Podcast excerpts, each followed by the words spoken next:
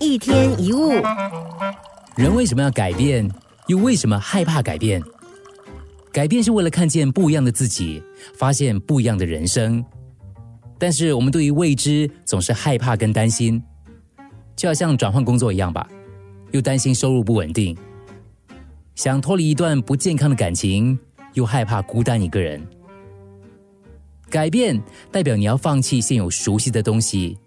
改变会带来不确定性，所以很多人最后选择维持现状。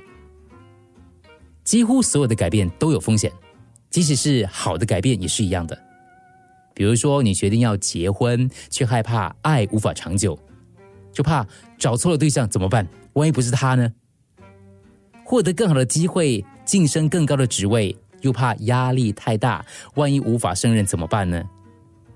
改变就可能会失败。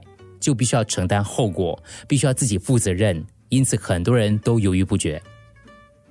所以问题不在改变本身，而是我们应该怎么看待改变？你看到可能会失去的，还是希望得到更好的？你是否希望未来变更好？就算有一些风险，还是愿意承担困难跟挑战呢？说个故事。有一位生活不如意的年轻人，决定找心理医生去咨询，帮助自己改变目前的状况。他来到一间位于小巷里的诊所，走进了预约好的心理医生的候诊室，就发现里面布置的很雅致，可是没有人。其实这位医生事前已经了解了年轻人的问题，所以设计了这次的治疗，请年轻人到诊所之后按照指示做就可以了。候诊室里有两扇门，一扇门上面写着“男人”。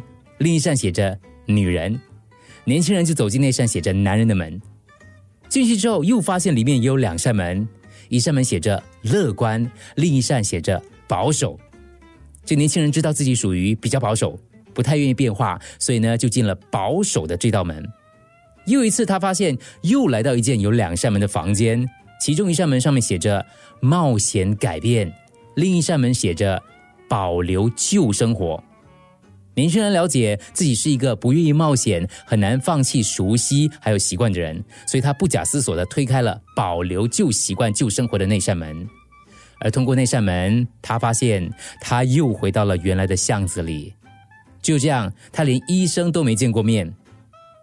不过，他回想所经过的门之后，已经明白要如何去做，才可以帮助到自己去改变目前不如意的状况。有句话说。